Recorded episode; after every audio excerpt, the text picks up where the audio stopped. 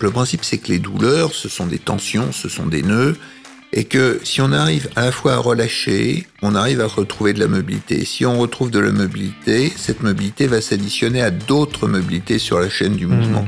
Et que très progressivement, en lâchant un certain nombre de nœuds, de tensions, eh bien on va retrouver comment bouger d'une manière plus harmonieuse. Accepter d'aller lentement, euh, c'est un luxe et c'est un privilège aujourd'hui.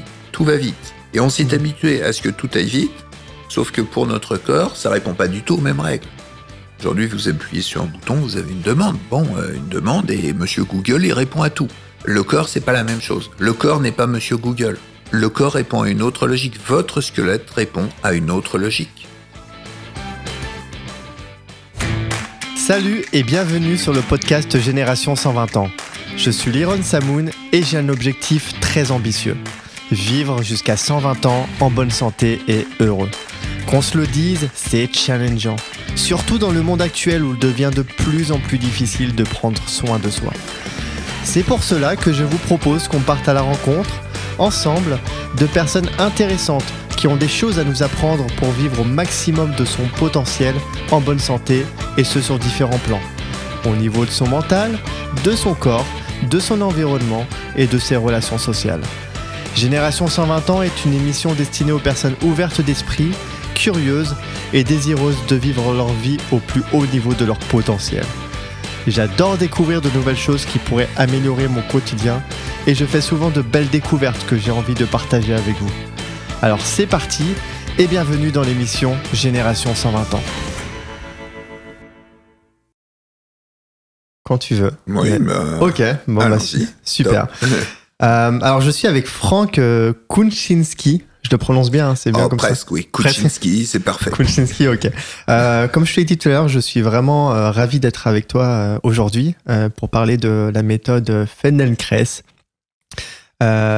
J'ai, vraiment envie de, d'en savoir plus sur cette méthode qui est vraiment qui, concerne le corps et pour être voilà pour pour pour être beaucoup plus dans la souplesse, pour être beaucoup plus dans le mouvement, mettre beaucoup plus de mobilité. Et le corps est pas que. C'est, vraiment ça qui en fait peut-être sa, sa plus grande différence. Mais on va le voir. je Ouais, pense. on va le voir. Et Ouais. juste pour la petite anecdote, en, en- en fait, c'est vraiment, pour pas dire son, son nom, c'est une personne euh, vraiment très proche qui m'a fait, euh, fait découvrir cette, euh, cette méthode parce que, en fait, cette personne s'est fait opérer euh, du dos il y a quelques années et elle était incapable d'être, euh, de, de, de s'allonger euh, au sol. Et euh, depuis qu'elle a, elle, elle a pratiqué cette méthode, elle continue de pratiquer, ben, là, elle est capable euh, de d'appréhender le sol. elle est même étonnée, elle m'a dit, mais Liron, depuis que je fais ça, je suis capable de m'allonger au sol. Et, et alors que je pensais que c'était impossible, et, euh, et c'est juste formidable, tu devrais t'y intéresser. Et moi, je me suis dit, OK, une méthode de mouvement, euh, Feldenkrais, est-ce que c'est une énième méthode ou quoi que ce soit? Donc, j'ai regardé et euh, j'ai trouvé des choses assez intéressantes. Et c'est pour ça que je me suis dit, j'allais te contacter. Et me voici avec toi euh, à Paris pour discuter de, tout ça avec toi. Eh ben, bienvenue. J'espère que nous allons pouvoir euh, effectivement échanger et, surtout faire comprendre en quoi cette méthode est très particulière, très spécifique et, et sans doute euh, une activité de base à pratiquer, quel que soit ce que l'on souhaite euh, faire. Ok, bah super. Euh, je te laisse avant tout te, te présenter, Franck. Voilà, dire un peu qui, qui tu es, qu'est-ce que tu fais et, et comment tu es arrivé à faire ce que tu fais, quoi. Alors, j'ai euh, deux vies dans une vie. Outre euh, ma passion pour la méthode Feldenkrais, euh, je suis prof de prof de gym. Euh, mon père était prof de gym et ma mère fut l'une des premières profs de yoga formées en France. Donc j'ai grandi dans cet univers et euh, donc euh, très tôt j'ai su que je voulais euh, me consacrer à l'enseignement des activités physiques et sportives peut-être pas euh, à viser de performance, mais à viser vraiment euh, de sport santé, de faire en sorte que tout le monde puisse euh, finalement vivre mieux grâce à une activité physique adaptée. Donc j'ai suivi un euh, cursus en préparant un diplôme spécifique pour l'activité physique pour les adultes. Et assez, euh, assez tôt, j'avais fait des stages avec quelqu'un qui s'appelle le docteur Le Boulch et qui avait influencé toutes les directives de l'éducation physique et sportive en France dans les années 60 et 70 autour des thèmes de la notion d'espace-corps, d'espace-temps, et sa technique, sa méthode s'appelait la psychocinétique. Euh, et puis un jour, ce, monsieur m'appelle et me dit, voilà, écoutez, euh, j'avais 19 ans à l'époque, j'ai pensé à vous parce que euh, je développe euh, avec une, entreprise spécialisée de la formation professionnelle pour les adultes destinée à euh, apprendre comment manipuler des charges et des sacs notamment sans se faire mal au dos. Donc, euh, si ça vous intéresse, je vous recommande euh, parce que euh, je pense que ça peut tout à fait vous convenir. Et donc, il me recommande auprès d'une société. Je n'avais même pas 20 ans. La personne avait tiqué un petit peu parce que, en raison de mon jeune âge. Et me voilà parcourir les routes de France, découvrir la France qu'on appelle profonde, qui est la France des coopératives agricoles notamment et apprendre à des salariés de ces coopératives agricoles, dont certains avaient euh, plusieurs dizaines d'années d'activité professionnelle, comment euh, soulever des sacs sans se faire mal au dos. À l'époque, les sacs, euh, c'était des sacs de 50 kilos. Ah oui. et, et, donc, je, je, fais ça pendant deux jours dans une coopérative, puis ensuite on, on change quasiment chaque semaine. Euh, ça parallèlement à mes études euh, que je réussis de T'étais en des études de sport euh, des études de, de, sport. de, sport. voilà de ce qu'on appelait à l'époque la culture physique bien euh, et, et, là je je comprends que finalement euh, d'abord en passant les éléments que l'on souhaite enseigner par la sensation corporelle on arrive à modifier la posture et on arrive véritablement à améliorer la qualité de vie parce que ces personnes-là soulevaient plusieurs centaines de kilos, plusieurs tonnes par jour et se faisaient au fur et à mesure mal au dos. Donc c'était fait en coopération avec la mutualité sociale et agricole, avec les services de la prévention santé. Et surtout, je comprends aussi que les plus grandes théories euh, ne valent que si elles débouchent sur une pratique réelle.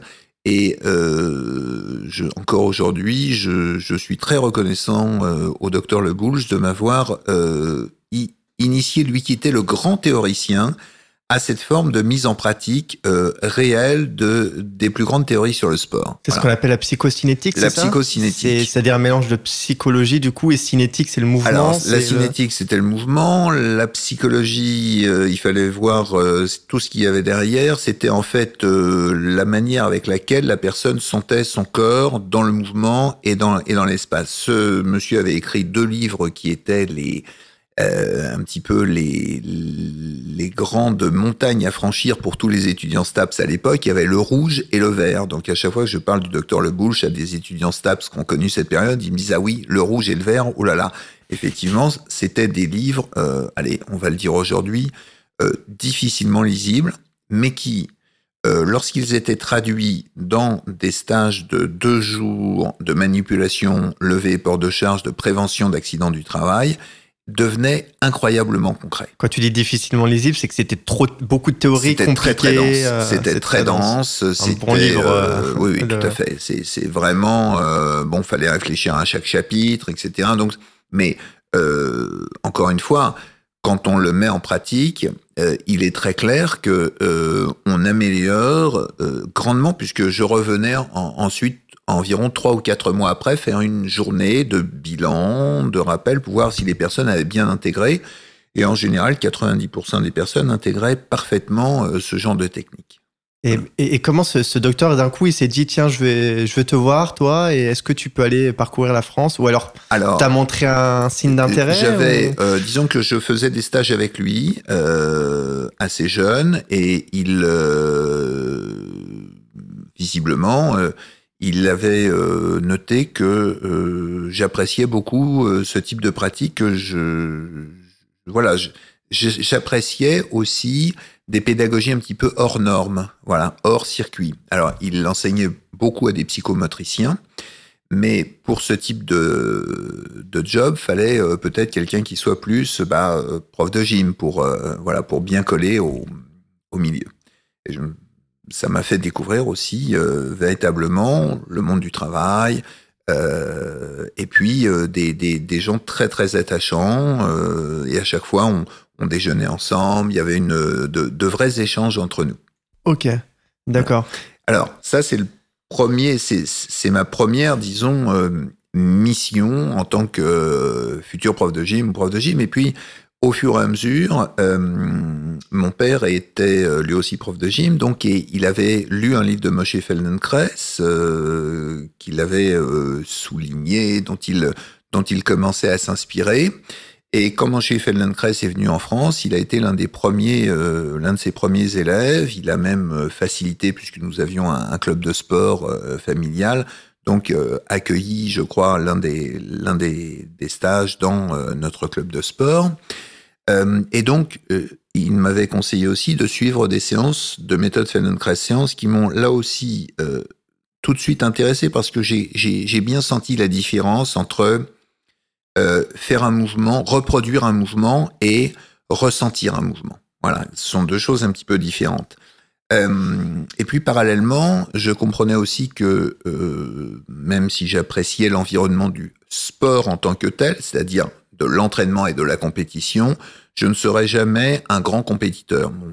J'aimais bien le volleyball, mais je ne sautais pas euh, pour dépasser, euh, pour arriver au filet.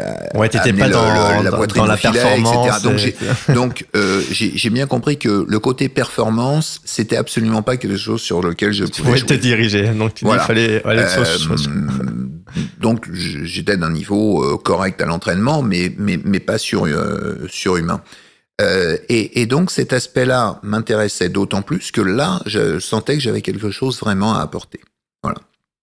Dans euh, que comment peut-on améliorer des gestes et, des gestuelles sportives, mais pas que sportives, puisque ça débouchait aussi sur le monde du travail à l'époque, par, par justement la sensation corporelle. Mmh.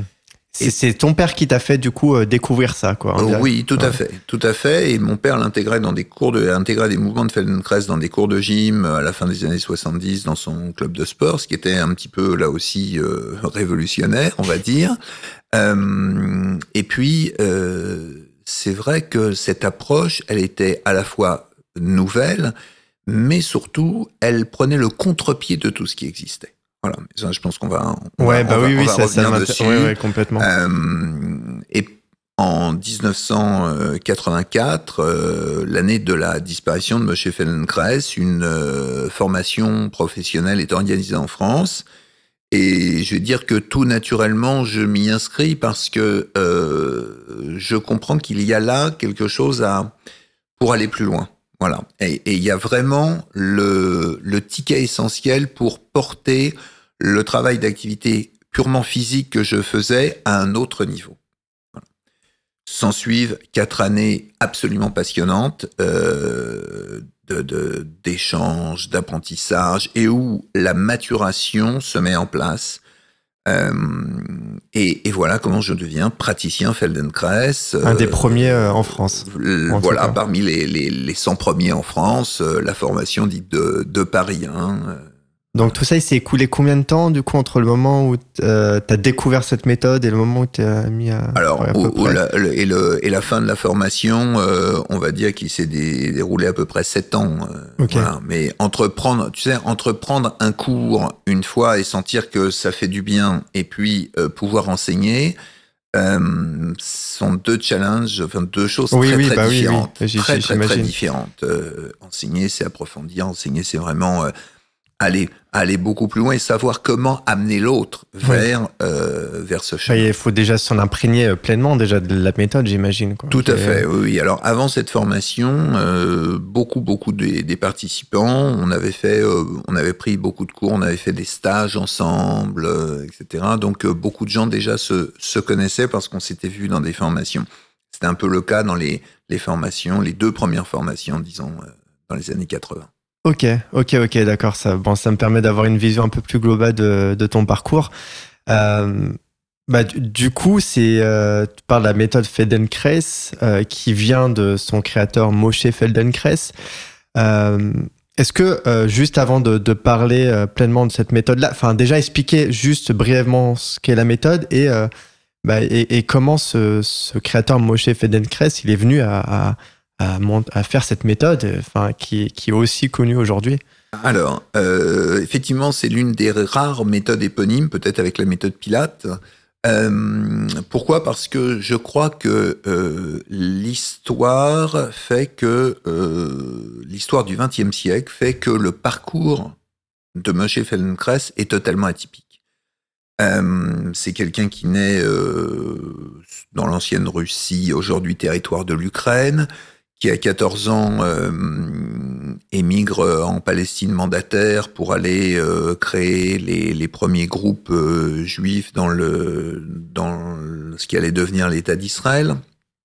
Ensuite, dans les années 30, il vient à Paris, continue à poursuivre ses études. Il devient l'une des premières ceintures noires de judo en Europe.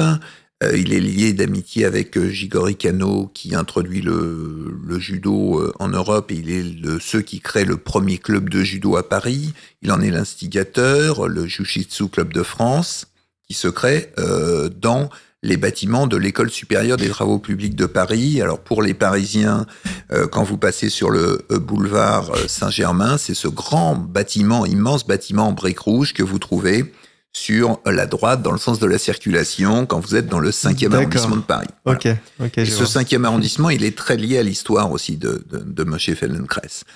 Et puis, euh, c'est quelqu'un qui euh, ensuite euh, devient, puisqu'il fait ses études en France, il devient ingénieur de l'école supérieure des travaux publics de. Ah oui, donc rien Paris. à voir avec a priori le, le mouvement, quoi. Alors, il, il, pour l'instant, rien à voir. Ah ouais. On va dire, on va dire vraiment pour l'instant.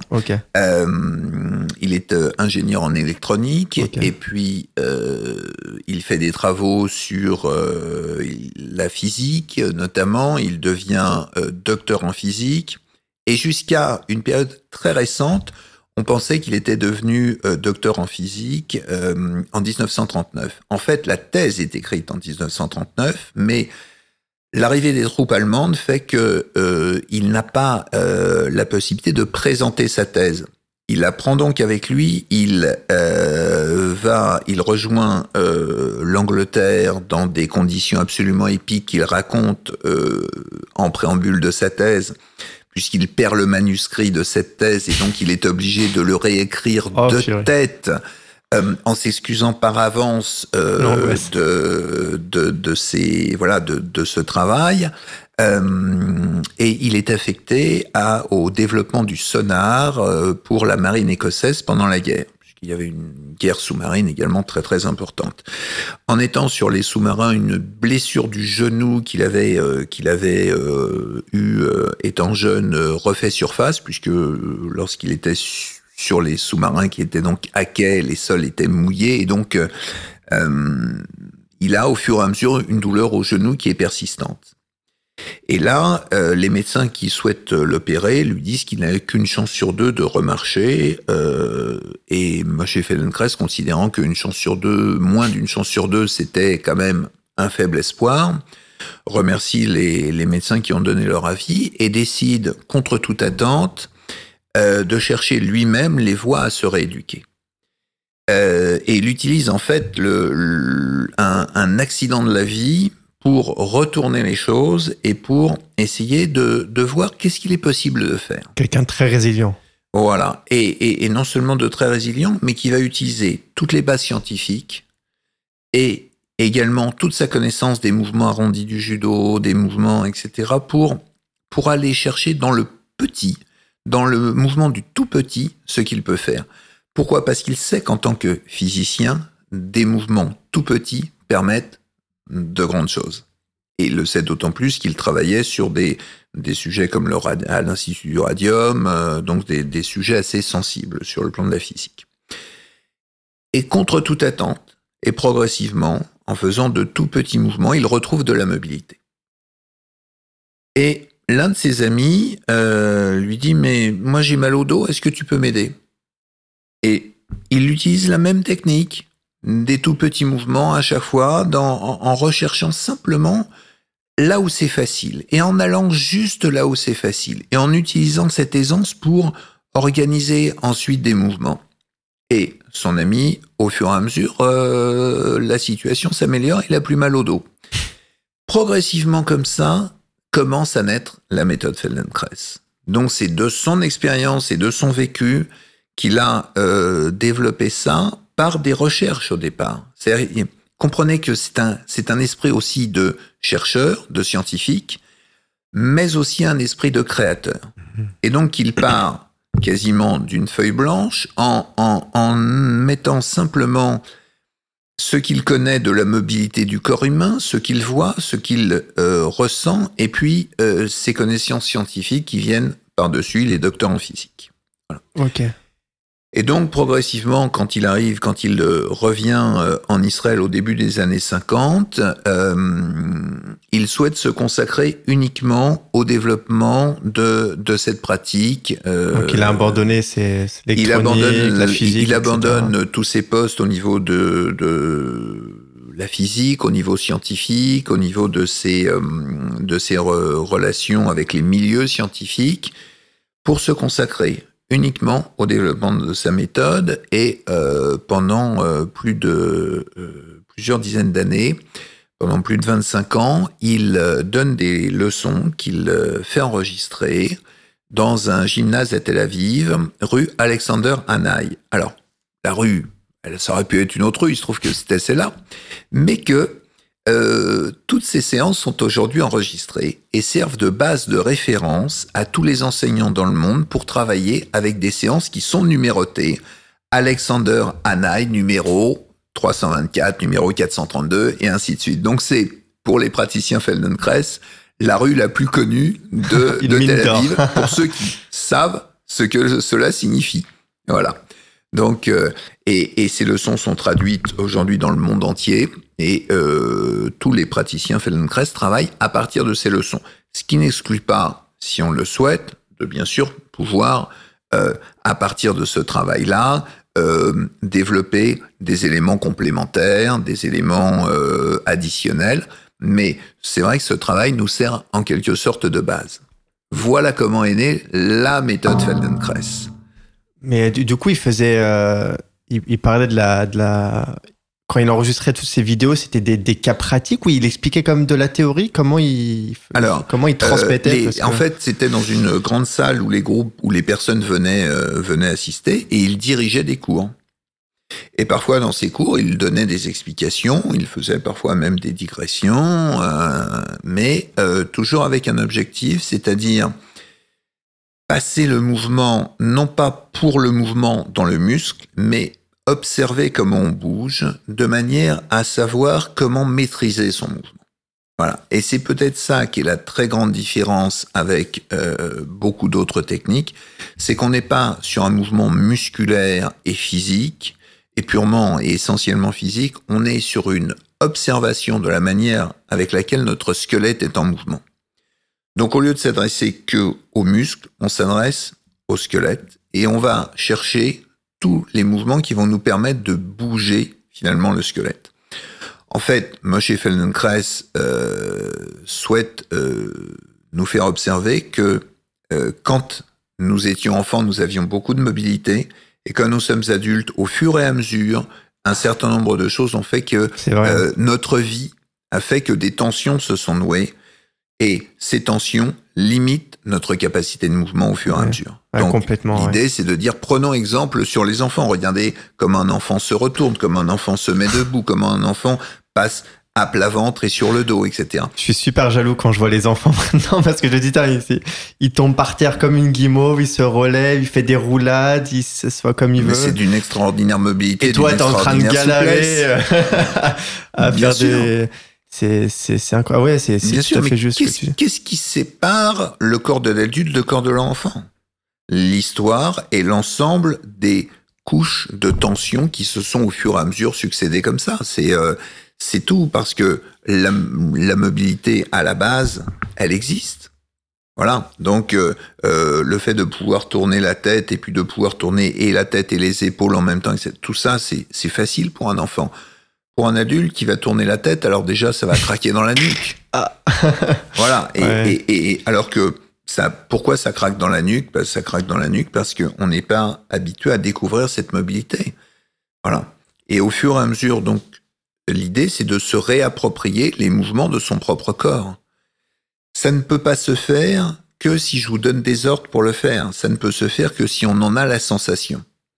Et l'interaction du système nerveux est quelque chose de très très important. D'ailleurs, les mouvements qui sont proposés dans un cours ne sont que euh, l'éclairage que l'on porte pour observer comment on fonctionne. Ok. Voilà, c'est vraiment ça qui est important. Ok, juste par rapport à, à, à, Moshe, du coup, euh, est-ce que le fait qu'elle soit de plus en plus utilisée, c'est que euh, bah, les personnes se rendaient compte du bien que ça faisait, qu'il y avait énormément de choses qui se guérissaient. Alors, je sais pas si c'est le bon mot, mais en tout cas, beaucoup de personnes qui s'amélioraient, qui, s'amélioraient, qui se libéraient de leur tension, sans aucun de leur blocage et et euh. bien plus que les fondements peut-être scientifiques derrière, euh, c'est surtout par l'expérience et par les nombreux témoignages qui a fait que cette... Euh, Alors, il y, y, a eu deux éléments. D'abord, il y a eu une personnalité qui, sur le plan mondial, a donné un coup d'accélérateur. Ah oui? Et cette personnalité ou cette image, vous l'avez peut-être vue dans l'actualité, puisqu'un jour il est, il est contacté par une, par l'entourage d'une personnalité qui le fait venir euh, à, son, à son domicile.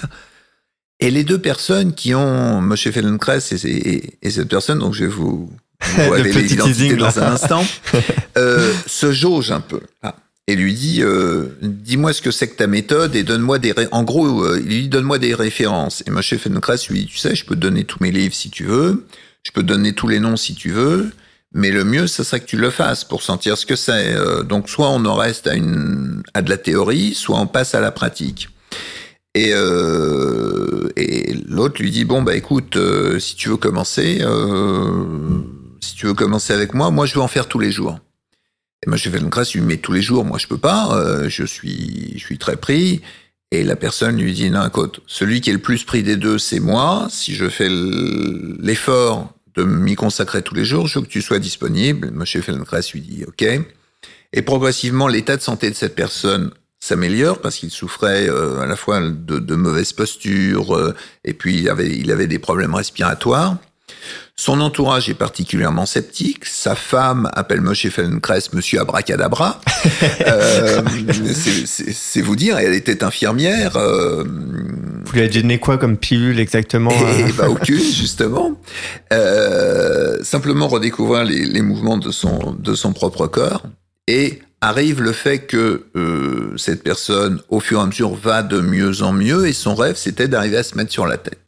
Sur la tête sur la tête. Et cette personne se met sur la tête et se fait photographier par euh, un, un, journaliste et la photo fait le tour du ah, monde. Ça y est, ça me ah, Et cette photo et cet homme euh, si connu, c'est David, Ben Gurion, le, eh qui était à l'époque Premier ministre de l'État d'Israël. La photo fait la une euh, de Times, je crois. Euh, elle, elle circule partout dans le monde. Et à la fois, ça porte Moshe Feldenkrais en Israël. Tout le monde voulait voir qui était cette personne qui avait mis euh, David Ben Gurion sur la sur tête. La tête.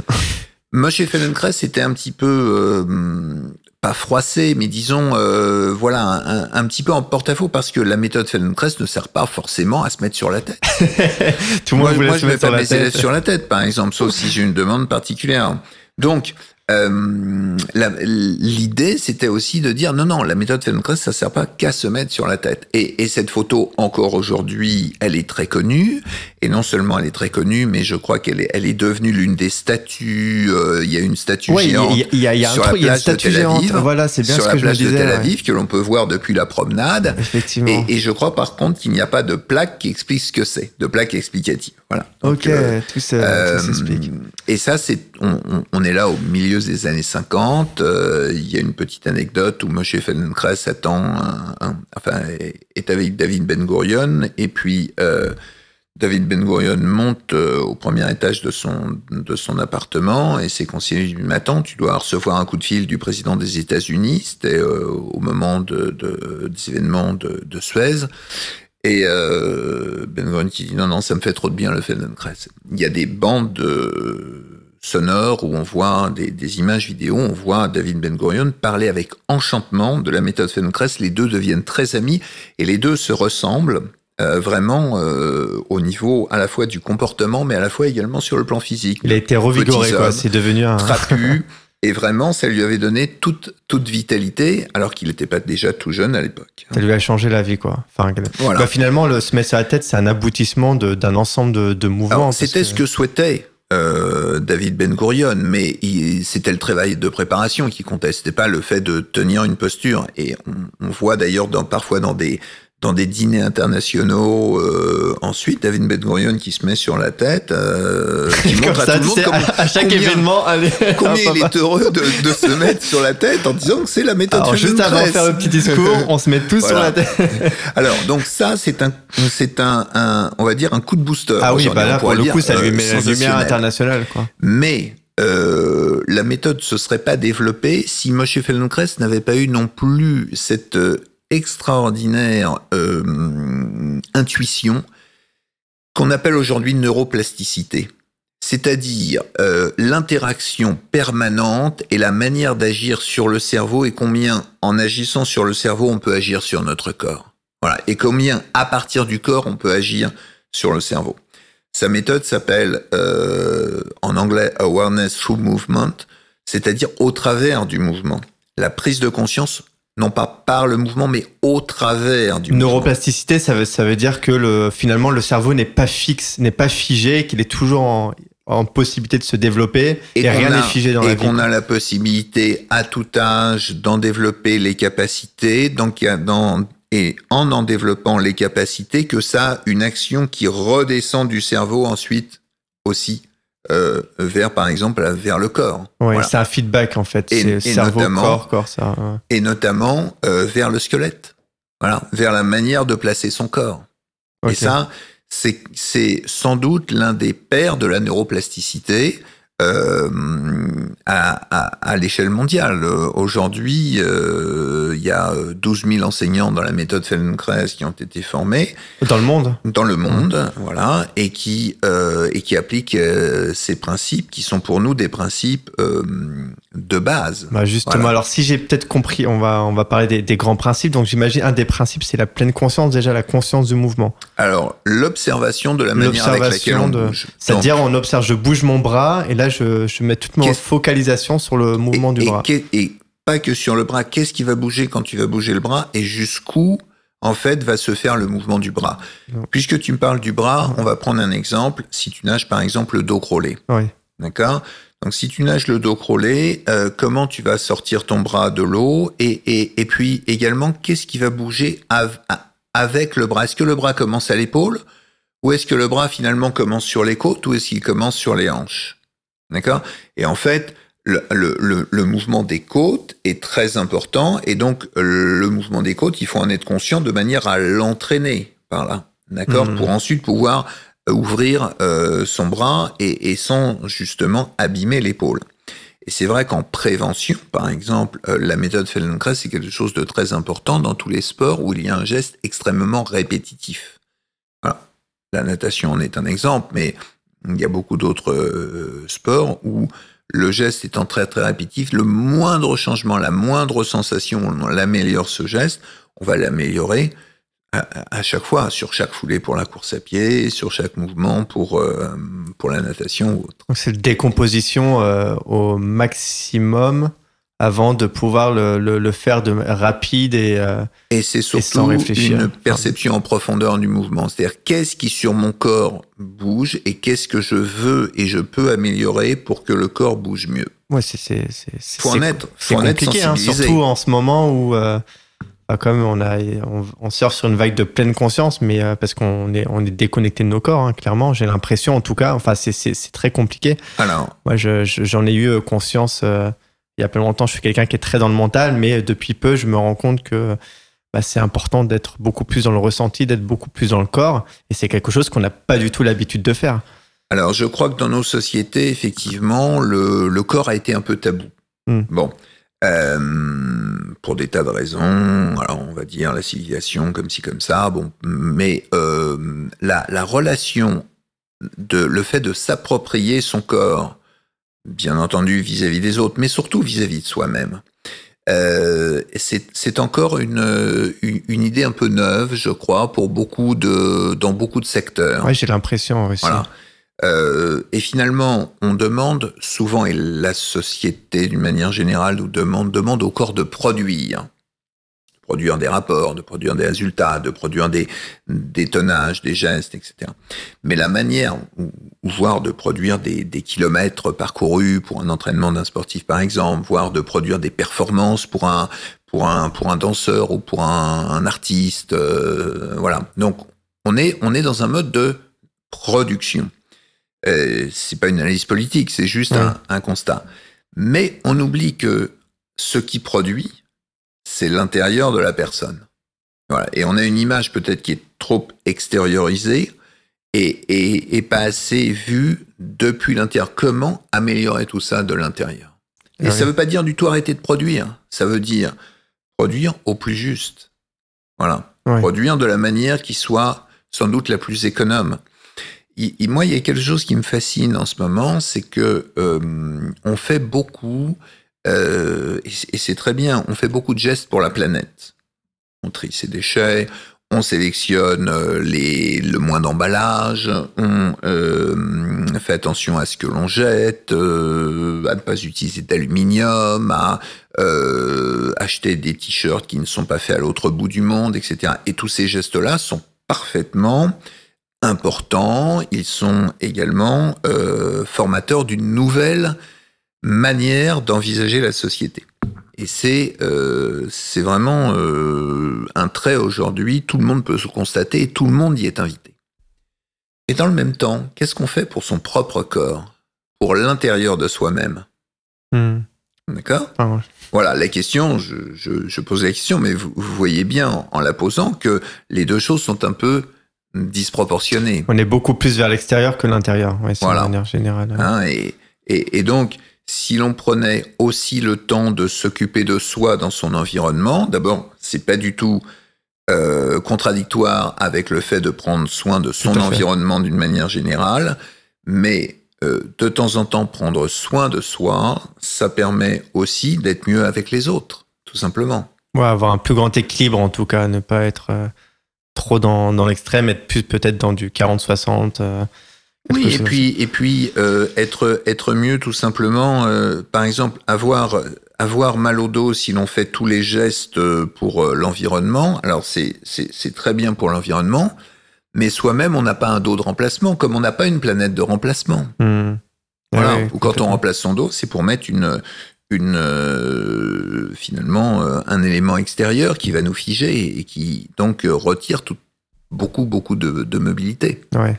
Ouais, finalement, cette méthode, elle, nous invite à, se à nous reconnecter à, nous-mêmes, être beaucoup plus dans, dans le ressenti. Euh, voilà, et à trouver quelle mobilité on peut avoir, dans quelle situation, et, et, et proposer des choix. Voilà, finalement, la plupart des mouvements que l'on fait, souvent quand euh, quand il y a un problème, c'est parce qu'on le fait d'une seule manière. On n'a pas le choix. On l'a appris comme ça ou euh, de manière, je sais pas, automatique. C'est répétitif. c'est répétitif. Et là, qu'est-ce que l'on va faire en prenant du recul? Eh bien, on va trouver peut-être d'autres manières de s'organiser. Hmm. Prenons un exemple hmm, au hasard, et je suis sûr que euh, tous ceux qui nous écoutent ont déjà, euh, depuis euh, l'heure où vous êtes levé, vous avez ouvert une porte. D'accord? Quelle a été la pression de votre main quand vous avez ouvert la porte? Voilà. Comment, comment vous avez posé votre main, avec, et quelle force vous avez utilisée? Et posez-vous la question de savoir si par hasard la porte ne s'ouvre pas juste avec un mouvement mécanique, est-ce que l'on peut avoir une action plus légère de la main? Est-ce qu'on peut peut-être ressentir la poignée au niveau des doigts ou voilà. voir comment on actionne? Où pose-t-on les doigts de manière à avoir un minimum de d'impact, un, un minimum de tension? Est-ce que c'est un geste qui est facile ou pas? Et puis quand on tourne la poignée, finalement, euh, est-ce qu'on tourne avec euh, la main? Est-ce qu'on tourne Est-ce qu'on peut aussi la tourner peut-être avec l'épaule? Peut-être et trouver des manières qui soient amusantes, qui soient différentes de le faire, ne serait-ce que pour ouvrir le champ des possibles. Et pour apprendre à se, à se réapproprier son corps déjà. Parce que c'est vrai que quand tu m'as dit tout à l'heure avec le, la main, c'est pas évident de se poser. Ce que je faisais comme ça avec la main, mais se dire, OK, au niveau des côtes, au niveau de l'épaule, c'est des questions qu'on n'a pas... l'omoplate, par exemple ah on n'a pas l'habitude de se poser ces questions. Bien sûr, mais nous, notre métier, c'est de porter un éclairage dessus. Et dans, un, dans une séance Feldenkrais, on va euh, vous poser des questions. On va poser des questions. Et à ces questions, il n'y a pas une bonne et une mauvaise réponse. Et là aussi, c'est sans doute l'une des caractéristiques de la méthode Feldenkrais, c'est que c'est à vous à apporter la réponse que vous ressentez au moment où on vous le propose. Mais euh, surtout, il n'y a pas de bonne et de mauvaise réponse. Il n'y a pas de recette toute faite. Voilà. Là, et euh, parfois, j'ai des enseignants qui viennent, euh, alors pas des enseignants d'activité de, physique, mais dans des enseignants. Et l'une des, je, je vois qu'ils sont enseignants parce que l'une des premières questions qu'ils me posent souvent, c'est et ils me regardent, ils sont étonnés parce que je fais pas forcément des corrections dans les cours, même si je vois que les, les mouvements ne correspondent pas, je vais voir la personne, je vais lui, mais il, lève la tête, il me dit, je fais bien les mouvements. Euh, c'est voilà, euh, d'un dire, est-ce que j'ai bien fait? J'ai tendance à me dire la même chose aussi. Il n'y a pas, il y a pas un bon et un mauvais mouvement. il y a la manière avec laquelle vous le faites. Et ce qu'on veut, c'est vous euh, vous mettre un, un éclairage sur la manière avec laquelle vous le réalisez. Et pourquoi pas on peut le réaliser aussi autrement, aussi euh, d'une manière plus légère, aussi d'une manière en faisant davantage bouger le squelette, etc. Oui, et puis ça va être en fonction de chacun aussi, parce qu'une personne va peut-être faire, pouvoir faire des plus grands mouvements, alors que l'autre, elle va être vraiment euh, limitée. Quoi. Alors, il n'y a, y a pas, en plus, nous ne recherchons pas de, de performance, donc souvent, on va vous proposer de faire des mouvements sans les forcer, c'est-à-dire sans chercher à aller au-delà de votre zone de confort. Donc on préfère vous proposer d'élargir votre zone de confort plutôt que d'aller vraiment faire un grand mouvement qui, la plupart du temps, servira pas forcément à grand chose. Même si ensuite ça peut préparer à des mouvements autres, à des mouvements euh, beaucoup plus rapides, etc. On vit pas lentement pour vivre lentement. on étudie les choses d'une manière assez douce, assez lente, pour ensuite pouvoir, le cas échéant, soit accélérer, soit faire des mouvements en étant beaucoup plus fluide, donc en gagnant en efficacité. Hmm, ok. Donc là, de ce qu'on a dit, on va dire, tu corriges si je me trompe, il y a deux grands principes. Le premier, c'est euh, l'observation de, soi dans le mouvement, et le deuxième, c'est euh, bah, finalement, euh, c'est une méthode qui s'adapte en fait à chacun sans forcément. Et chacun peut le faire selon ses propres possibilités. Euh, l'une des plus belles expériences sans doute que j'ai eues, c'était pendant le lors du premier confinement où on avait décidé de euh, de proposer des cours euh, qui étaient offerts sur sur Zoom et où j'ai eu des personnes d'âge très très différents. C'est-à-dire que j'ai eu quasiment trois générations, voire même quatre, qui faisaient le cours en même temps. Incroyable. Ok. Et chacun euh, en, tirer, en bénéfice. Pourquoi? Parce que tout le monde perçoit que bah, quand on euh, tourne tout doucement, par exemple, la tête d'un côté et de l'autre, et qu'à la fin du cours, on reprend ce même principe, euh, entre les deux, on a fait bon nombre de mouvements qui nous ont permis de euh, débloquer un petit peu certaines articulations. C'est plus facile à la fin. Voilà. Et, et ça, tout le monde peut le faire. Et là, on cherche pas de performance. On n'est pas les uns contre les autres. Ouais, voilà, alors je, dis ça parce que je vois aujourd'hui un certain nombre d'activités euh, qui se développent comme étant des concours d'acrobatie parfois. Euh, et, ça n'a rien à voir. Nous, on ne cherche pas à se mettre sur la tête. on, bah, on peut y arriver, mais c'est pas l'objectif prioritaire. voilà, hein, tout simplement. Donc, euh, j'ai vraiment, on a, on a de cette expérience euh, lors du premier confinement tiré beaucoup d'enseignements. D'abord parce que je crois aussi que la, la méthode Feldenkrais est sans doute celle qui permet qui a permis de, euh, de mieux faire passer l'activité. C'est-à-dire que Internet a été l'un un des outils extraordinaires pour faire passer euh, et pour faire découvrir la méthode Feldenkrais. Oui, parce que finalement, on peut la pratiquer de, de chez soi, n'importe où. Euh, et, tellement les mouvements sont simples, si je comprends bien, que bah, c'est très facile de, de, transmettre ça. Et en plus, vu qu'on est le, notre propre maître du mouvement et de nos ressentis, bah, c'est nous qui déterminons nos propres limites. Voilà, c'est vraiment, puisqu'on vous demande de ne pas forcer, vous savez très bien, mieux que moi, si je vous regarde sans doute, jusqu'où euh, vous, vous, n'allez pas forcer. Et forcer, ça veut dire qu'on on, reste sur des euh, facilités de mouvement, c'est aussi aisé qu'au début du mouvement. Donc, euh, par exemple, si vous êtes allongé sur le dos, et on reprenait l'exemple de tourner la tête, quasiment tout le monde peut amener l'oreille sur le sol. C'est-à-dire que vous pouvez amener en tirant bien sur la nuque, en forçant bien, tout le monde peut poser l'oreille sur le sol. Ça n'a aucun intérêt. Observez juste ce qui est aussi facile que le début, et puis vous revenez. Et en faisant un certain nombre de mouvements au fur et à mesure, eh bien, vous allez vous apercevoir que tout en conservant cette notion de l'aisance aussi facile qu'au début, on peut aller un tout petit peu plus loin. Voilà. Ok, donc c'est arrive aller jusqu'à la première petite résistance, ou même pas en fait. C'est on s'arrête avant. On s'arrête avant. On, s'arrête avant. ça doit rester toujours très très dans, dans une amplitude très facile, très fluide. Et ensuite, moi j'ai des personnes qui parfois lors des cours me disent mais attention ça euh, là je suis limité, je peux pas le faire. Imaginez-le. Créez le mouvement par la pensée. Observez comment votre squelette va s'organiser pour le percevoir, pour organiser, pour penser, pour créer ce mouvement. Donc la visualisation en plus. Et, et, et là, on fait intervenir donc le système nerveux également, de manière à euh, nous projeter dans le mouvement sans le réaliser. Et ensuite, on peut se mettre sur le chemin pour le réaliser. Voilà. Ok. Donc on va vraiment très doucement, très en profondeur, ce qui n'empêche pas après de nous préparer à faire des choses extrêmement euh, fortes. Euh, parlais tout à l'heure euh, de mes euh, des, des, personnes qui devaient lever des sacs, etc. Et donc ça a été une des premières, premières expériences. Mais euh, je me suis intéressé également au golf. Et le mouvement du golf est un mouvement d'une puissance. Le swing. le swing de golf, c'est extraordinaire. Donc, on peut bien sûr travailler la méthode Feldenkrais pour savoir quelles sensations on a et améliorer par exemple, son, par exemple son swing de golf, mais ça peut être bien d'autres gestes sportifs également.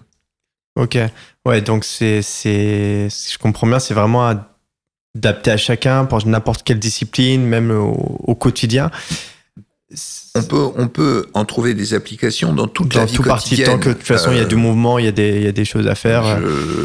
lorsque nous discutions en aparté tout à l'heure, je vous citais l'exemple d'une personne qui pouvait avoir mal à l'épaule et qui allait se retrouver à euh, ouvrir une baie vitrée.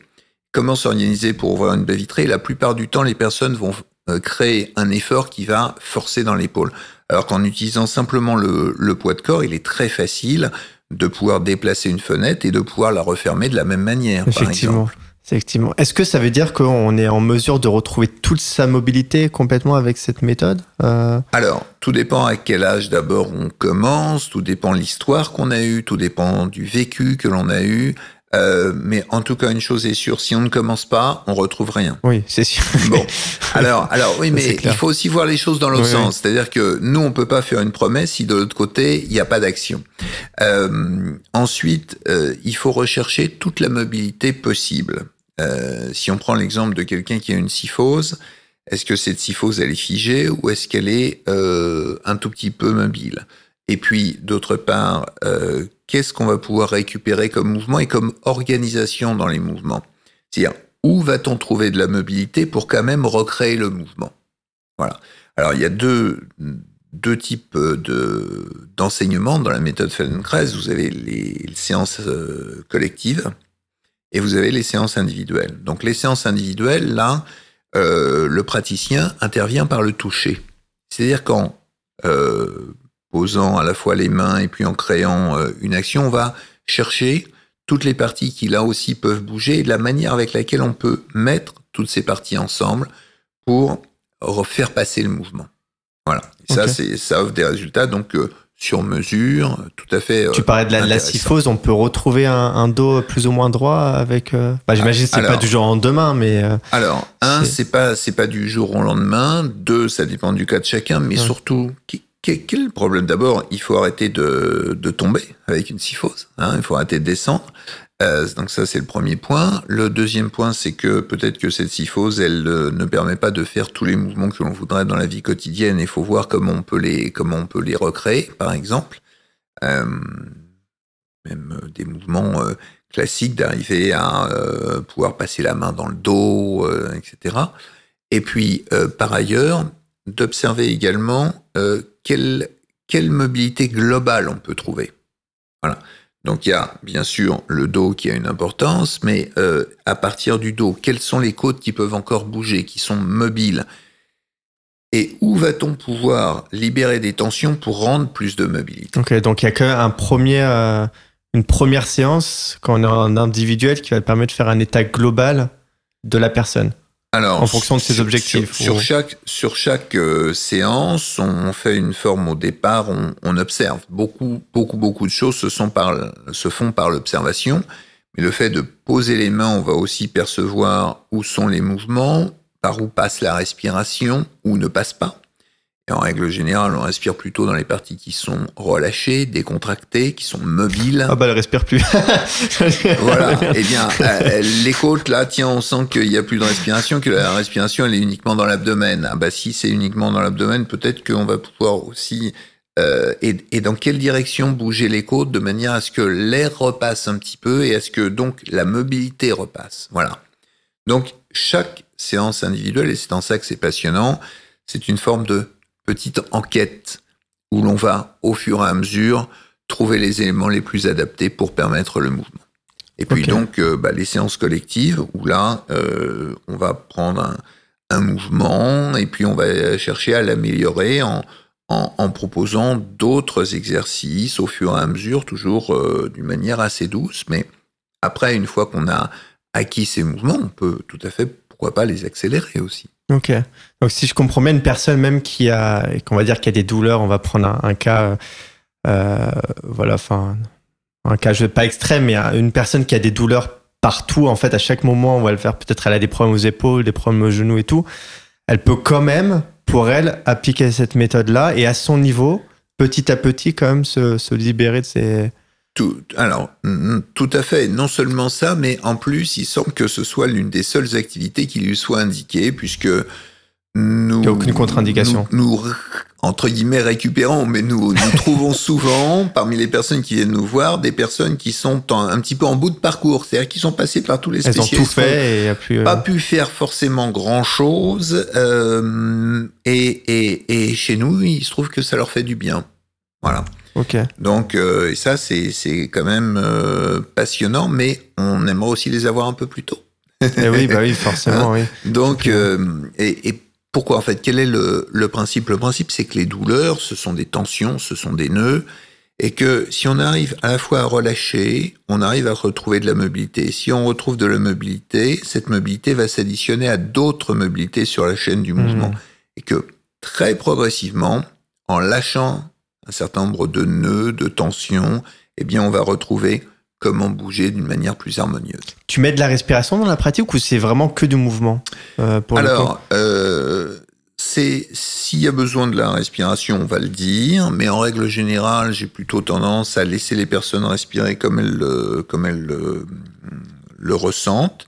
En tout cas, ce qu'il faut pas, c'est tenir la respiration, c'est contracter la respiration. Et donc, la respiration doit rester bien libre. Euh, l'une des, d'ailleurs, l'une des premières questions qui m'est souvent posée par des personnes à qui on a appris une respiration euh, extrêmement euh, cadencée, c'est, ils se relèvent dans un cours, comme ça, ils me disent, comment faut respirer? Mais, comme quand vous marchez dans la rue, vous respirez comment? Voilà. Et, euh, donc, très souvent, ce sont des personnes qui ont une, une pratique euh, assidue du, du yoga, par exemple, où là, il y a une respiration qui est très euh, cadencée, on va dire. Non, non, nous, la respiration, on souhaite qu'elle reste libre Normal, quoi, comme elle fait d'habitude. et d'observer, par contre, où vous respirez, comment vous respirez, quelle partie respire, et puis d'observer pendant le cours et à la fin du cours, est-ce qu'il y a des modifications et en quoi. Et par exemple, l'une des, des choses peut-être euh, les plus euh, les, les plus observées, c'est qu'on arrive à respirer dans le dos. On arrive à respirer dans le dos, Oui, c'est-à-dire monsieur, on arrive à respirer dans le dos. voilà. Et ben, et ben, on se dit, et quand on est assis sur une chaise, on se dit comment c'est possible? Eh bien, euh, quand on est, vous êtes allongé, etc., vous allez vous apercevoir que le mouvement respiratoire, au fur et à mesure, peut se faire aussi dans le dos.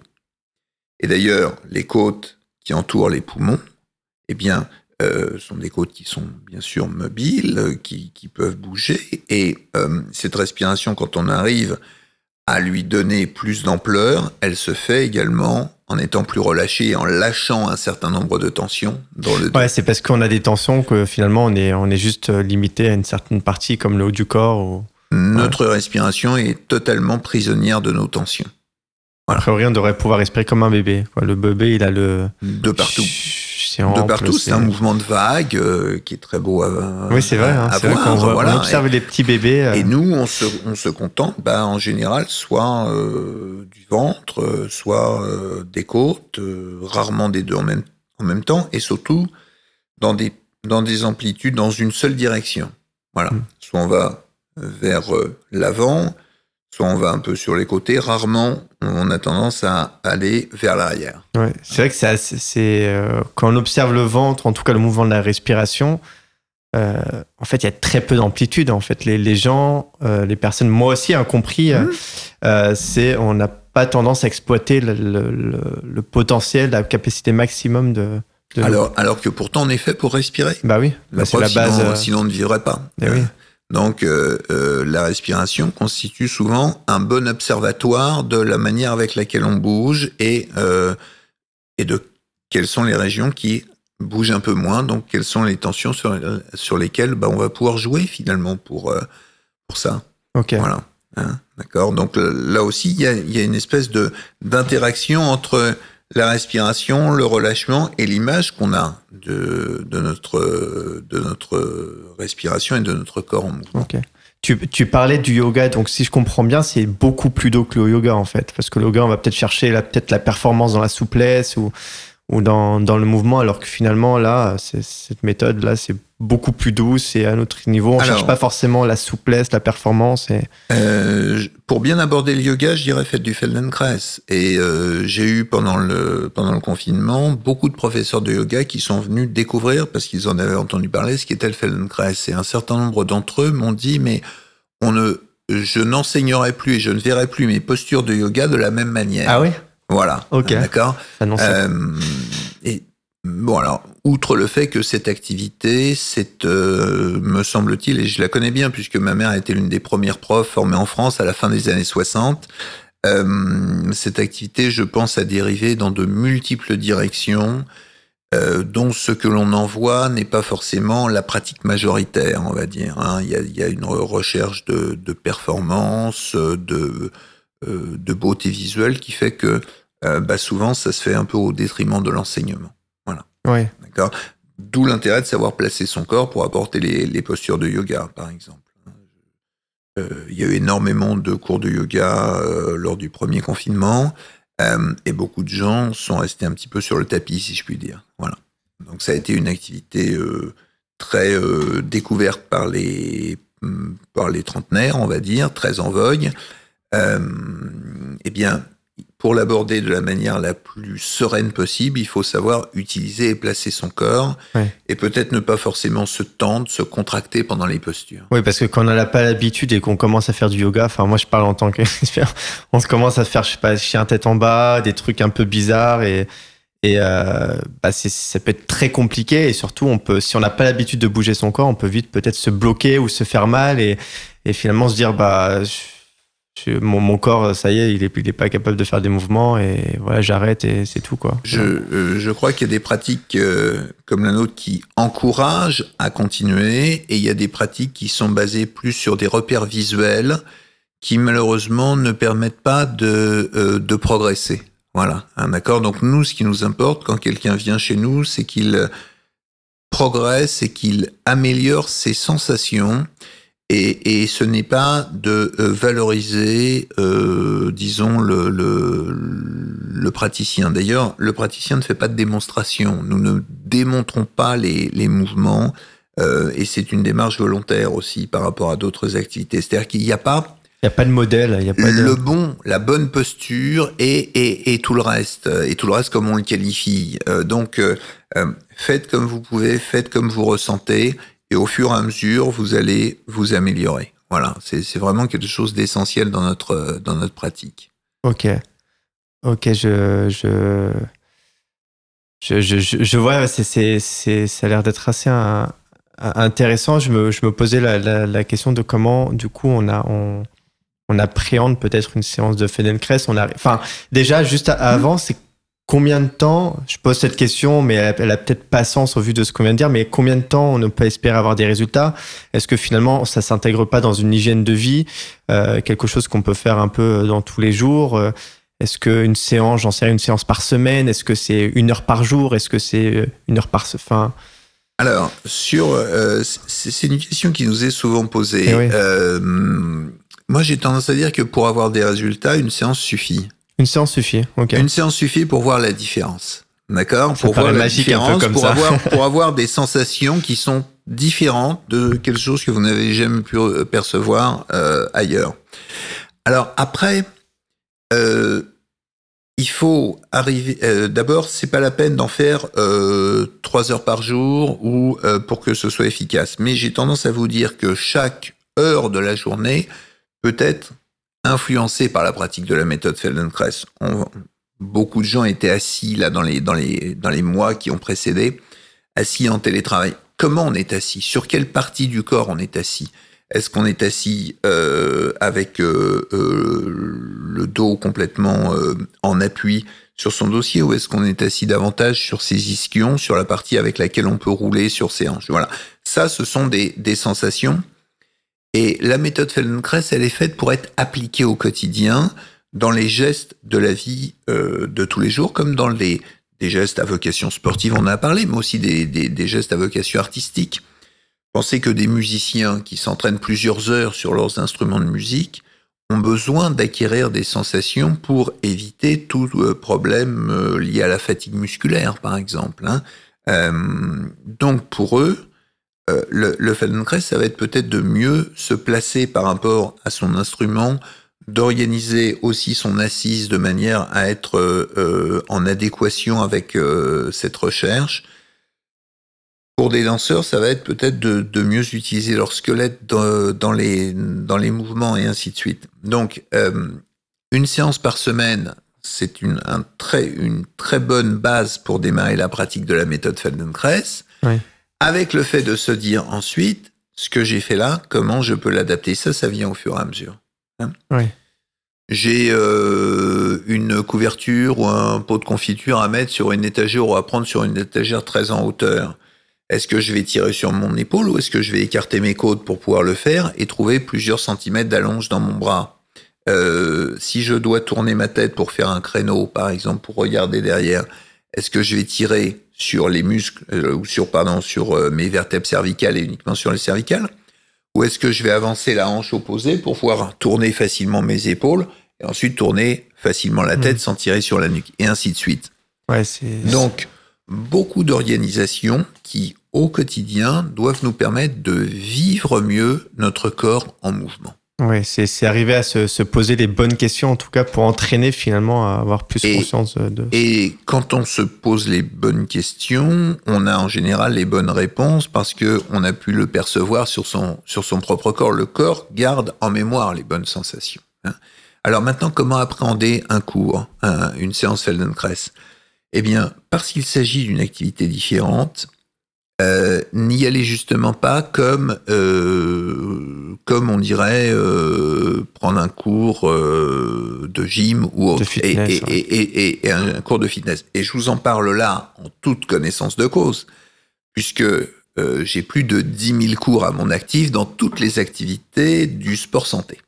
D'accord? Donc, là, on est dans un registre totalement différent. Donc, n'attendez pas à avoir un modèle, mais pensez simplement à la manière avec laquelle vous allez faire les mouvements vous-même. D'accord?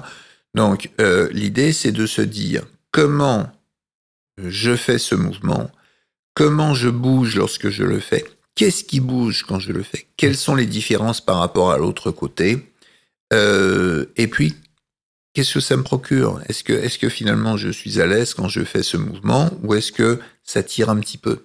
Voilà. Et si je veux pas que ça tire, jusqu'où je vais pour éviter que ça tire, et ainsi de suite. Mmh. Ça, c'est, je crois, euh, une démarche qui est une démarche d'accepter d'intérioriser et non pas, surtout pas, de chercher à faire un mouvement extérieur. Donc, euh, mouvement extérieur où tout le monde tourne la tête à droite, puis tout le monde tourne la tête. Il y a, il y a des activités pour ça. Les cours de danse sont passionnants, à la condition de savoir là aussi bien organiser son corps. Oui. Voilà. Ok, c'est vraiment en fait finalement pas avoir de d'appréhension, de vraiment y aller en mode pour exploration. Enfin, on est un explorateur. pour soi. On est un Juste explorateur, pour soi, on découvre. Exactement, c'est une découverte. Une découverte, c'est ça. vraiment une découverte. Donc ça, c'est le, le premier point. Et le deuxième point, accepter de ne pas forcer. Voilà. Accepter un rôle d'explorateur et accepter de ne pas forcer, de rester dans des limites. Et, et c'est, c'est pas toujours facile. Et être lent aussi, tu disais euh, tout à l'heure. Ouais. Alors, être lent, Pas forcément. euh, être- être lent, je comprends que dans une vie euh, très agitée, euh, ça soit pas facile, mais considérez-le comme un luxe. Oui, c'est vrai. D'accord? C'est un luxe aujourd'hui de hein, pouvoir s'arrêter, prendre le temps. Et puis, et, et- et d'ailleurs, je sais que euh, on a constaté avec notre euh, pratique donc euh, de l'enseignement par Zoom que des personnes n'avaient pas forcément 55 minutes à consacrer à une séance. Eh bien, on a créé pour eux des cours, des séances qui s'appellent bulles. Et les bulles, eh bien, ce sont des séances de 20 minutes. Et c'est pas un cours en accéléré, et c'est pas un cours au rabais, et c'est pas euh, un, un moitié ou une tiers de cours. C'est simplement une série de mouvements très douces, très lentes, où on va sentir une amélioration au fur et à mesure. Ouais. Voilà. Et donc, on est, mais accepter d'aller lentement, euh, c'est un luxe, et c'est un privilège aujourd'hui. Tout va vite. Ah oui. Et on s'est habitué à ce que tout aille vite, sauf que pour notre corps, ça répond pas du tout aux mêmes règles. Aujourd'hui, vous appuyez sur un bouton, vous avez une demande. Bon, euh, une demande et Monsieur Google, il répond à tout. Voilà. Le corps, c'est pas la même chose. Le corps n'est pas Monsieur Google. Hmm. Voilà. Désolé, désolé à tous les, pour tous les geeks qui nous écoutent, mais le corps répond à une autre logique. Votre squelette répond à une autre logique. Voilà. Ouais. Parce que sur votre squelette, on peut pas changer. Même une carte mère, on la change pas. Ah ouais, c'est, on a un seul corps, un seul corps qu'on a laissé euh, pour compte depuis des années, qu'on, et qui attend qu'on le réapproprie et qu'on prenne soin de lui à nouveau. parce Votre que- corps vous attend. Vraiment, votre corps vous attend, votre corps ne demande que ça, euh, et, et, et ça passe par euh, une observation de votre corps dans ses mouvements légers, petits, faciles pour certains, mais pas forcément obligatoirement faciles pour tous, euh, qui vont vous permettre d'observer la manière avec laquelle vous bougez, la manière avec laquelle vous pouvez le faire, et puis après, d'inventer la vie qui va avec. Hmm. Puis je le rappelle, finalement, les, les tensions sont juste des messages du corps, quoi. Parce que à partir du moment où on écoute son corps, on se rend compte qu'il envoie plein de messages et que c'est euh, c'est tout à notre intérêt d'écouter pour justement euh, aller au-delà de, de ces tensions et de, de dire hey, coucou, je suis là, euh, aide-moi à me libérer des tensions, bouge-moi, je, je occupe-toi de moi, quoi. Alors c'est c'est le entre guillemets c'est le bon côté des tensions si on sait l'interpréter, c'est-à-dire c'est le rappel. C'est le Dire, rappel, oh, ouais. Là j'ai une douleur à l'épaule, qu'est-ce qui s'est passé? Ou bien j'ai une douleur, j'ai un petit problème entre les omoplates ou à la hanche. Voilà. Et si c'était finalement le point de départ d'une fantastique aventure? Et cette fantastique aventure, il n'y a pas besoin de parcourir 10 000 kilomètres, il n'y a pas besoin d'aller faire Colanta. Finalement, découvrez cette fantastique aventure à l'intérieur de vous-même. Il n'y a pas forcément besoin de, de matos, de matériel euh, ultra cher. euh, quoi. C'est Enfin, l'avantage. finalement, on est juste soi, quoi. C'est Juste l'avantage. soi avec. euh, Peut-être que le matériel le plus cher, c'est d'accepter de s'observer en mouvement. Ouais. Voilà. Et de s'en donner les moyens. De s'en donner les moyens, non pas financiers, mais de s'en donner les moyens intellectuels. Ça, Hmm. ça coûte rien. Ça coûte rien. C'est une compétence qui est, qui est pas évidente. euh, euh, bah, ça a l'air, euh, ça a l'air super. Enfin, plein d'avantages en ce qu'on vient d'écouter. Est-ce qu'il y a des limites à cette méthode ou vraiment, en fait, il y y a que des bénéfices Il y a, il y a Alors, alors, je dirais que les limites, ce sont les limites que vous fixez vous-même. Voilà. Mhm. Les limites, vous savez, euh, les, les propres limites, ce sont les personnes qui croient en avoir. Voilà. Mais euh, si je pense qu'un mouvement est limité, alors peut-être qu'il faut que je m'organise autrement pour qu'il le soit plus. C'est être ingénieux, c'est être Voilà. créatif aussi quelque part. Ouais. C'est être euh, créatif avec soi-même, c'est d'observer sur soi-même, c'est de, euh, au fur et à mesure, élargir le champ des possibles. Voilà. Et puis, euh, faut être conscient de son état, de son âge, etc. Mais encore une fois, si on ne commence pas, euh, il n'y a pas moyen d'avancer. et si par contre on avance et si ça fait du bien, alors continuons ensemble. Voilà. C'est un peu la, c'est un peu la, la philosophie. Euh, après, est-ce que c'est une méthode qui peut tout et qui peut tout révolutionner? Euh, Déjà, si on arrive à faire 99%, c'est bien. Euh, aucune technique, je crois, n'arrive à faire 100%, mais après tout, euh, je pense que celle-là, et ce que j'en connais, me permettent de dire que c'est suffisamment révolutionnaire pour que ça nous permette de, de progresser, d'avancer. Voilà. Est-ce que tu as, vu des, des, des changements assez incroyables s'opérer? Est-ce que tu as, as, des cas particuliers? Ou qui te viennent en tête Ah, des, des, cas comme ça euh, particuliers. Alors, je, je, me souviens particulièrement parce que j'étais très ému ce jour-là. Euh, bon, je, je, donne un cours dans un centre culturel euh, à République et un jour, comme ça, j'ai qu'une seule personne au cours et en plus c'est la doyenne. Elle a 83 ans. Et elle arrive en me disant, oh, je suis fatigué, fatigué, j'en peux plus, je suis très fatigué, je suis venu vous voir, mais vraiment. Et, je sens quand elle s'assoit qu'elle est lourde, qu'elle est. Euh, euh, je, je, c'est quelqu'un d'entraîneur, il me dit en plus ce matin j'ai fait deux heures de gym. Bon, elle a fait deux heures de gym et elle venait au Feldenkrais l'après-midi, très bien. Et, euh, et donc elle se retrouve seule et je lui propose de faire un cours pour elle. On a fait des tout petit mouvement. Et ce cours consistait à, au début, je lui ai demandé de se lever, puis de s'asseoir, et de nouveau de se lever. C'était difficile et la personne euh, prenait appui, on sentait un travail musculaire, on sentait le visage se tendre, etc. Et à la fin du cours, je lui ai proposé de refaire la même chose, de s'asseoir. Elle m'a regardé avec des yeux extraordinaire. Elle m'a dit, mais jamais j'aurais pensé en arrivant là que je pourrais faire ça. Euh, et elle s'est levée, elle s'est assise d'une manière, euh, d'une fluidité, euh, avec une mobilité extraordinaire. Alors qu'on avait fait dans la séance, et entre nous, heureusement qu'elle avait confiance en moi, parce que ces mouvements étaient de tout petits mouvements, très très peu. On passait les mains à côté d'un genou et on descendait très légèrement. Euh, on remontait vers la cuisse, on descendait vers le genou d'un côté, de l'autre, en, faisant un certain nombre de variantes comme ça, en, bougeant très peu sur la chaise et tout. Et à la fin de la séance, elle remontait euh, d'un seul bond d'un seul. Ouais, c'est comme la, personne dont je te parlais tout à l'heure, euh, qui a réussi à se, à se, mettre au sol alors qu'elle se pensait incapable, mmh. quoi. Oui, oui mais il y a, y, a, y a, beaucoup de, de cas. Là, c'était sur, sur une séance. Et puis, d'une manière plus anecdotique, euh,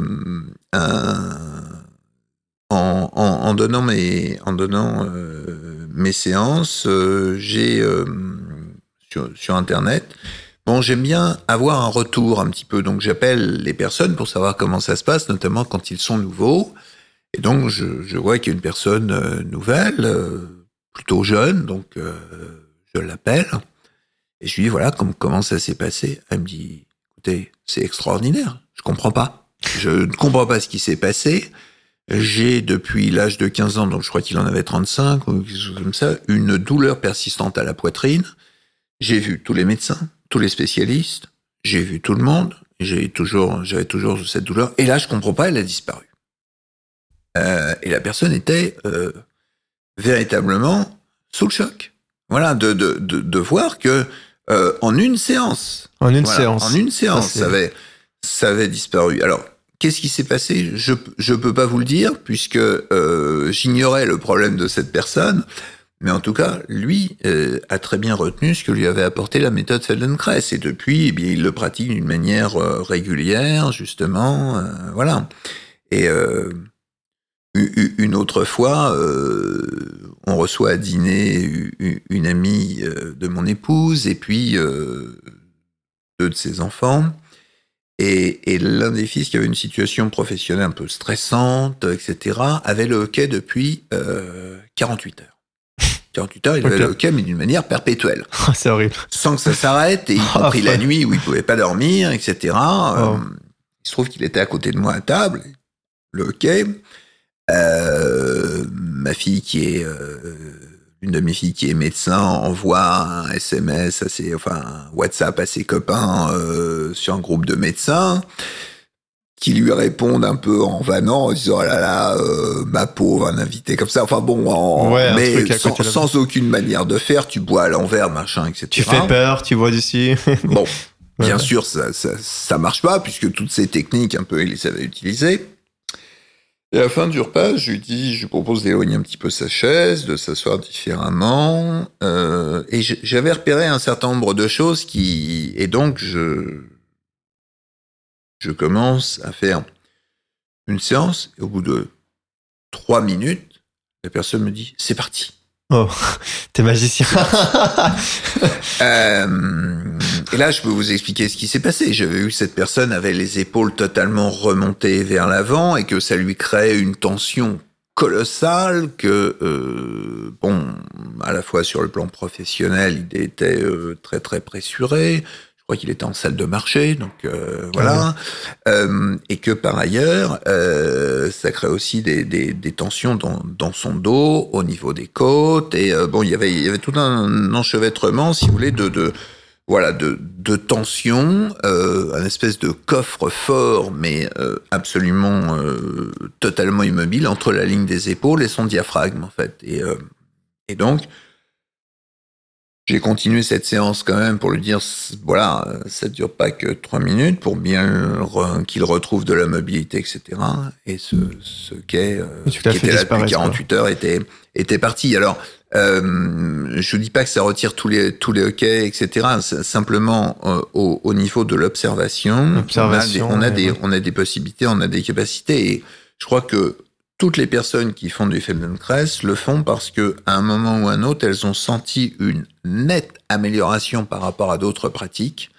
Euh, et ça leur a permis de, véritablement euh, passer, euh, passer un cap. Et lors du premier confinement, j'ai eu des tas de témoignages de gens qui m'ont dit bah, merci, vous nous avez permis de, tenir cette période en, en, nous fixant, puisque j'avais des cours trois fois dans la semaine, en nous fixant un, un objectif. Et c'était extraordinaire parce que euh, grâce à vous, j'ai pu faire ci, faire ça, y compris des personnes de plus de 80 ans. Incroyable. voilà. Récemment, j'ai reçu le, le témoignage d'une euh, d'une dame qui me disait euh, j'ai revu une amie qui m'avait pas vu depuis depuis plusieurs mois et qui m'a demandé ce qui s'était passé parce que j'avais l'air plus grande. Bon, donc tes talons. Fait, ah non, j'ai pas de talons. Le, le, le, fait de se redresser au fur et à mesure, de, de pouvoir euh, non pas placer le sommet du crâne légèrement vers l'avant, mais bien euh, vers le ciel, permet de se redresser. Le fait de retrouver de la mobilité entre ses côtes permet d'éviter de rester tassé, mais au contraire de euh, retrouver une, un placement plus naturel. Ok. Ouais, ça paraît, ça paraît assez incroyable et ça donne vraiment envie d'essayer. Euh, tout, toutes ces histoires nous portent aussi euh, plus loin, mais il y a, y, des, y a des personnes qui étaient dans des, dans des étapes beaucoup plus, euh, voilà, moins favorisées, on, ouais. on, va dire, et à qui ça apportait euh, beaucoup de, de, mobilité aussi au quotidien. Oui, tout à ouais. fait. Ok, bah, du, du, coup, euh, voilà, ça donne vraiment envie et donc. Si on veut commencer à pratiquer cette méthode, euh, comment on fait? On, on, cherche un praticien, on tape sur Google méthode Feldenkrais parce que jusqu'à ce que cette personne m'en parle, euh, aussi que j'apprenne à te connaître et tout, j'avais jamais entendu parler de cette méthode-là. Euh, même les, les, kinés, les médecins, ils sont, ça paraît assez assez éloigné. Du coup, comment on fait pour pour commencer, est-ce qu'il y a une première étape à, faire? Alors, euh, bah, il y a il y a plusieurs possibilités. D'abord, euh, la recherche d'un praticien, oui. En France, il y a un site qui s'appelle feldenkrais-france.org qui permet de recenser tous les praticiens. Euh, donc ça, c'est la première possibilité. Euh, après, bah, prenez-le près de chez vous. Il, tous les praticiens ont eu la même formation, c'est-à-dire sur une durée de 4 ans. C'est un standard international. Donc, euh, on est obligé d'être certifié de toute façon pour être praticien. Euh, oui, on peut pas s'improviser. Euh... Tout à fait. Donc, euh, bon, ça, ça c'est important. Et en tout cas, l'association feldenkrais-france.org, enfin l'association Feldenkrais France, dont le site est .org, euh, fait très attention à ce que l'ensemble de ses membres soient bien des praticiens certifiés. Ça, c'est le c'est le premier point. Après, euh, il y a une possibilité de faire une crèche online. Hein, il y a plusieurs possibilités. Moi, j'ai développé un service où j'ai à la fois des cours en direct et ces séances sont enregistrées. Elles figurent dans un espace adhérent. Okay. Donc, il y a à la fois des séances classiques d'une durée de 50-55 minutes, plus des séances bulles, comme je vous l'expliquais, d'une durée vraiment de 20 pratique, minutes. ouais. C'est vraiment 20 minutes Pour chronomètre ceux en main, sont là. occupés, c'est vraiment pratique. Voilà. Euh, et ces séances figurent donc, elles sont lieu en direct aussi, et elles figurent dans un espace adhérent. Ensuite, elles sont enregistrées de sorte que chacun peut les faire quand il le souhaite. Donc, euh, à la fois du direct et du replay, mêlés dans une même euh, séance pédagogique. Et là, sur mon site, ça fonctionne bon avec un, un- un abonnement.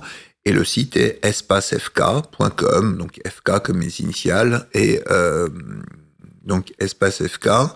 L'avantage aussi, c'est que vous pouvez tester. Donc, pour découvrir ce qu'est la méthode Feldenkrais, réellement, bah, vous avez deux semaines de découverte pour pouvoir à la fois faire des séances en direct et en replay, mais ce sont les mêmes. Il n'y a pas de montage, etc. Simplement, c'est votre horaire de disponibilité qui va déterminer si vous faites l'un ou l'autre. Bien. Et, et quel que soit l'un ou l'autre, vous êtes les, bien sûr les, les bienvenus. Euh, alors moi, j'ai voulu démocratiser la pratique de cette euh, de cette activité. Euh, bon, il y a eu des débats. Je suis parfois, euh, on peut me, me critiquer là-dessus, mais j'app- j'applique un- une forme de modèle économique et où bah, finalement l'inscription, enfin, la première des inscriptions a un coût de revient de 6 euros par semaine. Vous voyez, que Ok. c'est tout à fait abordable oui, c'est même pas une c'est pas pour parler des, des prix donc les prix voilà on en a parlé c'est pas ça qui est important. Tout le monde peut peut y consacrer euh, c'est vraiment ça a été euh, l'une de nos forces je crois dès le départ c'est que j'ai souhaité démocratiser cette pratique. Et, et, et je suis prêt à répondre en cela à tous mes confrères qui me critiqueraient ou qui l'ont déjà fait. J'ai aucun souci là-dessus j'assume pleinement ce choix Ok. Euh, que c'était un des premiers à faire en ligne aussi, je crois, de cette Alors, méthode. euh, Alors, euh, dès le début du confinement, je vais pas te le cacher, c'était un projet que j'avais, euh, et dès le début du confinement, les choses se sont mises en place. euh, avec euh, avec tout ce que j'avais appris dans ma vie professionnelle d'avant, de directeur de, de fitness club, de club de sport. Euh, donc on, on a mis ça en place pour euh, voilà pour pour répondre d'abord à un besoin parce que j'avais bien noté qu'il y avait beaucoup d'activités proposées sur les euh, sur la tranche des 20-30 ans et très peu pour les personnes de plus de 50 ans. Voilà, Ouais. qui ont répondu majoritairement là. J'étais oublié. Et alors, c'est pas que c'était les oubliés, c'était que la forme de pratique qui était faite sur Internet Était- euh, correspondait plus à des personnes de 20-30 ans euh, qu'à des personnes de, de plus de 50. Donc, euh, fallait savoir adapter les services et le marché, et, et je crois que c'est ce que j'ai su faire peut-être avec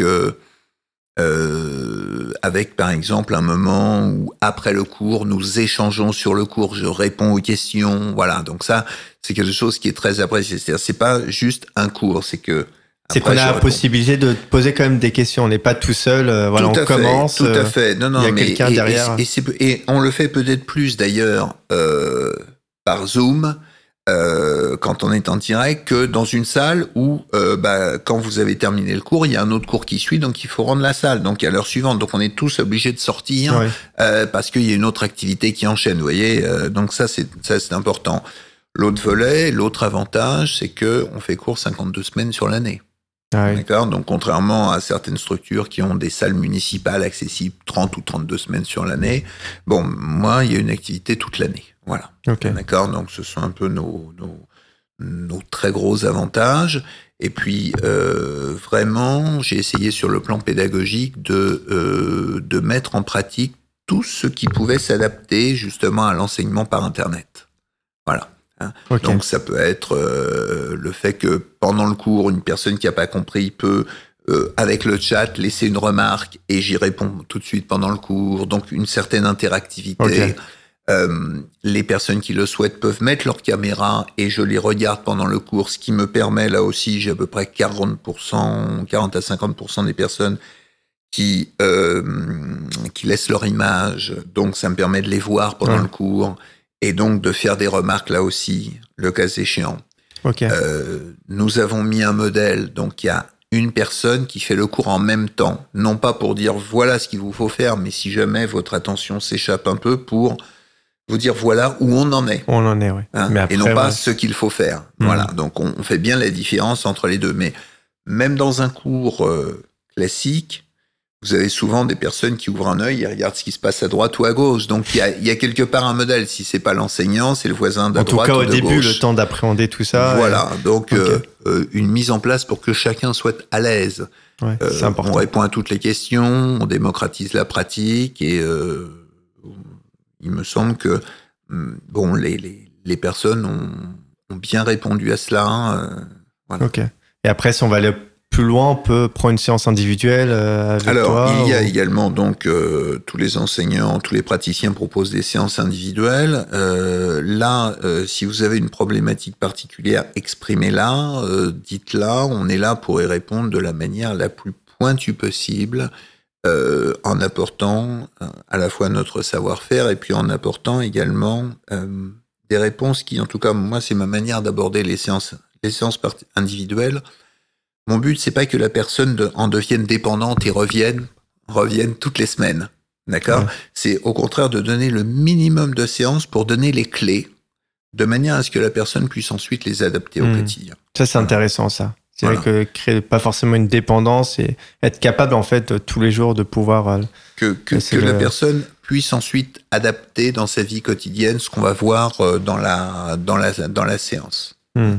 On, a, on a parfois des demandes euh, très pointues, très spécifiques. On essaie toujours de voir comment la méthode Feldenkrais peut y, peut y répondre. Ok.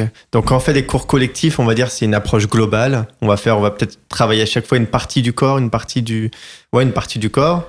Et après, euh, si on veut vraiment creuser, c'est tout un intérêt à aller voir un, un praticien en individuel. Alors, euh, oui, les cours collectifs, euh, c'est une pratique globale déjà très large. Hein, donc, attention au fait de se dire c'est une partie du corps, parce que, par exemple, si on prenait l'exemple de tourner la tête, ben, on va tourner la tête, mais on va aussi après bouger les épaules, Ah oui. peut-être les hanches. Puis... Ouais. Donc, en fait, on va entraîner tout le corps vers un objectif spécifique. Voilà.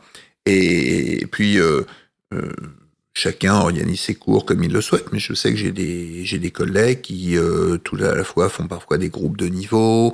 Euh, moi, il m'arrive, alors, il m'arrivait, là, dans la période passée, c'était un petit peu difficile, mais on va le refaire, de proposer des ateliers thématiques. Voilà, euh, donc pendant une demi-journée sur un thème. donc, Hmm. on, on a Explorer. énormément de formes de pratiques. J'ai des collègues qui proposent, par exemple, des, des semaines de, de vacances, euh, là, pendant l'été, Ça, ça me plaît bien. Ça. vous, partez eh bien, euh, dans, un, dans un lieu en général très agréable, montagne, rural ou autre, et vous pouvez découvrir, euh, avec deux ou trois cours de méthode Feldenkrais par jour, cette pratique. Ok. Ok, intéressant. Donc c'est vraiment quelque chose de particulièrement agréable à, à proposer et qui surtout doit nous permettre de euh, pratiquer sans, euh, sans tabou. C'est-à-dire que euh, on, on veut vraiment que ça soit adapté pour euh, que tout le monde puisse le, pratiquer. on voilà. l'a dit, un peu importe l'âge. hein. La personne, elle a 100 ans, elle a 60 ans, elle est, elle est grosse, maigre, grande, petite. C'est vraiment pour. euh, Alors il y a, y a aucun critère physique. Il n'y a aucun critère physique. ouais. Hein, C'est bah, important de le préciser. D'abord, donc ça c'est très important. C'est vrai que comparativement à d'autres cours où euh, bah, quand vous vous retrouvez avec des personnes qui sont qui correspondent toutes à des à un certain gabarit. Oui, c'est euh, voilà, là tout le monde est à l'aise parce que on vient pas là pour ça. Ouais. Voilà, et c'est très important. Venez comme vous voulez, habillez comme vous Venez voulez, comme vous êtes. avec une tenue où vous êtes à l'aise, euh, et c'est ça qui est important. Ok, ok, ok. C'est ça, c'est intéressant et c'est bien de le préciser hein, pour pas que les, les, les personnes elles se sentent peut-être dévalorisées par rapport à ça ou même par rapport à leurs compétences parce qu'encore une fois, on cherche pas ça. On cherche vraiment, c'est soit vis-à-vis de soi, et pas c'est soit par rapport à l'autre. Uniquement un cours où on s'offre le luxe de s'occuper de soi. Ouais. Moi, mon engagement, c'est que ça soit la plus belle heure de la journée qui vous soit consacrée. C'est beau ça. c'est beau. Ok, ok. Et euh, toi, j'imagine, ça a changé ta vie. Enfin, maintenant, tu arrives à te mettre sur la tête et à faire. euh, Alors, euh, la seule manière avec laquelle j'ai pu mettre sur la tête, oui, c'est la méthode Feldenkrais. ok. Voilà. Euh, mais ça a changé ma vie. D'abord, hein, encore une fois, l'objectif, c'est pas du tout de se mettre sur la tête. hein. Oui, oui, oui. Euh, non, je, je sais, pour. mais euh, euh, par rapport à ça, tout à ça- ça a changé ma vie parce que, euh, si tu veux, je recherche aujourd'hui les différentes solutions quand je suis face à une problématique. Hmm. Voilà. Je me dis, qu'est-ce qu'on peut faire et dans quelle direction? Voilà. Et quel levier on peut, on peut actionner de manière à faciliter les choses? Euh, Qu'est-ce qu'on peut faire pour euh, organiser les choses un peu autrement, etc. Et, et surtout, euh, c'est une forme monsieur, de philosophie de vie. Voilà. Philosophie. C'est-à-dire que je mets en avant plutôt une recherche de solutions plutôt que de me poser les problèmes. Bon, voilà, donc quelles sont les solutions les plus adaptées? Et j'essaye de voir plutôt ce qui est possible, compatible, facile à mettre en place et à organiser, et, euh, quels sont les éléments qui s'enchaînent bien les uns avec les autres. Voilà. Un peu comme sur des articulations, finalement. Ouais, c'est un état d'esprit au final. C'est aussi se, construire une certaine résilience aussi par rapport à la vie, être dans la recherche de solutions euh, permanente et euh, pas être aussi dans un état de défaitisme. Finalement, peu importe le problème, on peut arriver à le surmonter en, trouvant une- en voyant les choses d'une manière différente. Et quand on étudie la vie de Moshe Feldenkrais, euh, on voit que ça a été aussi sa, sa manière d'aborder les choses. C'est-à-dire, qu'est-ce qui permet d'avancer, d'aller euh, de l'avant, de euh, proposer. Quelqu'un d'assez optimiste finalement. Voilà. euh, moi, j'ai. J'aime bien aussi dire pense bien et, et tout ira bien, euh, ou pense parle bien et tu iras bien. Voilà. Mhm. Pense parle bien et tu iras bien. Voilà vois ce qui fonctionne et vois comment tu peux activer ce qui fonctionne. Et très souvent, il y a beaucoup de choses à faire dans ce, dans ce cadre-là. Oui. Ok. Euh, bah super, euh, super euh, Franck. Euh, beaucoup de choses intéressantes. J'ai beaucoup appris. Euh, je- juste peut-être une, une dernière question. Euh, si on par- je te parlais tout à l'heure de, de, de kiné ou quoi que ce soit. On peut en fait être kiné et praticien de la méthode Feldenkrais. C'est complémentaire. Oui, tout à fait. Alors, Si moi j'ai une entorse par exemple au pied, je vais aller voir le kiné, mais je peux faire aussi la méthode Feldenkrais pour améliorer ma mobilité. alors, euh, il y a Ouais. ce qui est l'une des spécificités des formations Feldenkrais, c'est qu'on vient tous de secteurs très différents. Ok. Domaine artistique, kiné, psychomotricien, prof de, de gym ou de fitness, éducateur sportif, euh, musicien, chorégraphe, chef d'orchestre, réalisateur. Tu peux pas imaginer le nombre de professions qui se retrouvent dans une même formation. C'est Ok. une richesse absolument incroyable. Donc oui, il y a aussi, bien entendu, des kinés. Euh, et très récemment, euh, j'ai eu une kiné au téléphone qui me demandait des renseignements sur des formations, alors que moi, je ne dirige pas d'organisme de formation en tant que tel, même si je les connais, et s'il m'arrive parfois de leur envoyer euh, certaines personnes, et qui me disait, bah moi, vous comprenez, je suis kiné, et donc j'aimerais avoir euh, deux, je voudrais faire qu'une formation sur deux ans parce que j'estime que mon niveau de kiné, ça équivaut à, et ben je lui ai gentiment expliqué que quelle que soit sa profession, euh, c'était passe tous sur- à la casserole. C'était non mais c'était bien sur quatre ans parce que il y avait besoin de cette forme de maturation et que ce qu'elle allait apprendre là, elle ne l'avait jamais appris nulle part. Hmm. Euh, par exemple, dans une séance individuelle, quand on bouge une épaule chez nous, quand on prend une hanche, un kiné ne sait pas le faire. Voilà, ne, ne le fait pas comme nous, du tout.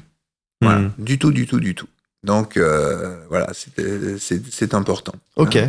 Euh, ok, bah, je pense euh, on a on a fait un bon petit tour, hein, Franck. hein. je sais pas, est-ce qu'il y, y a des choses que euh, dont euh, dont je n'ai pas abordé que tu aurais aimé aborder ou des choses importantes que Oh, bah, écoute, je, je- je crois qu'on a fait un, un bon tour, mais euh, si tu as une dernière question. euh, Oui, bah, je en, fait, en, fait, en fait, j'en ai deux. Euh, déjà, la première, c'est euh, t'as des euh, des livres à recommander déjà sur le sujet parce que je crois que t'as écrit un bouquin toi dessus. Alors, le, ça- le livre qui est en ce moment en vente a été publié chez Amphora, qui est l'éditeur numéro un sur le sport, et s'appelle Sport de la conscience gestuelle à la performance. Donc, c'est une reprise de mon premier livre que j'avais écrit sur le golf, mais là qui s'adresse à tous les sports. Voilà. Et D'accord. donc, on appréhende la méthode Feldenkrais. On nous apprends la méthode. La méthode euh, Feldenkrais, donc il y a une douzaine de leçons destinées à améliorer un grand nombre de points liés au sport, euh, que ce soit le tennis, que ce soit le volleyball, que ce soit le squash, que ce soit euh, euh, le water polo ou que sais-je encore. Ok. Donc tu parles et euh, est-ce que Moshe Feldenkrais aussi a écrit un bouquin, mais je pense que ça va être en anglais. euh, Alors, aussi, il y, a- euh, il y a- il y a plusieurs livres de Moshe Feldenkrais. Euh, le, le mieux peut-être. alors, il, il a écrit notamment un livre qui est assez facile à, sur sa démarche concernant les séances individuelles, qui s'appelle le cas Doris. Il s'est occupé d'une personne. Donc, et c'est le cas de cette personne qui s'appelle Doris qui est, qui est expliqué là et comment il a mené ce cheminement au fur et à mesure pour lui faire retrouver un grand nombre de fonctions euh, qu'elle avait perdues au niveau de son système nerveux. Ok, le cas Doris. Le cas Doris, voilà. Moi, de toute façon, je par mettrai- Moshe Feldenkrais. Je mettrai tout ça Et c'est dans. très lisible, très facile à lire. euh, C'est pas comme tu disais tout à l'heure le gros pavé de lire, euh, non, très non, théorique. Non, non, non, non. Après, après, pour des personnes qui sont plus euh, plus avancées dans la pratique, il y a euh, il y a certains livres, pas tous. euh, bon, on peut pas tous les trouver en ce moment en français. euh, C'est encore, on est encore sur un petit entre guillemets marché, et donc Ouais, les éditeurs ne début, se ouais. bousculent pas. Ouais, moi tu es le précurseur, on est encore tout au début. Voilà. Euh, ok, ok. Euh, j'ai une euh, j'ai une question que j'aime bien poser, que j'aimerais te poser, Franck. Si tu étais dans les nuages, donc rien à voir avec pour le coup la méthode Feldenkrais, si tu étais dans les nuages et que tu avais la possibilité de diffuser un message au monde entier, quel serait-il? Euh, tu veux dire un message Urbi et Torbi euh, à la ville et au monde, Non, par exemple Ouais, bah, par exemple, t'es dans les nuages, t'as un grand panneau ou t'as as un grand mégaphone. euh, Alors, euh, bon, j'ai- de faire une confidence. euh, euh, Il y a quelques mois, l'une des 13 personnes qui a été l'une des assistantes de Moshe Feldenkrais est décédée en, Israël. Elle s'appelait Ruti Alon. J'avais eu la chance de la voir en formation à, Paris 1, aux côtés de, de Myriam Pfeffer, qui était l'une des autres assistantes, qui était quelqu'un avec qui j'avais vraiment beaucoup, beaucoup d'admiration. Et Routy aussi, euh, elles avaient deux personnalités complémentaires, mais elle est décédée à 90 ans et euh, j'ai vu, des, elle a fait graver sur sa pierre tombale parce qu'il n'y a pas de médicament pour la posture. Ah, c'est beau.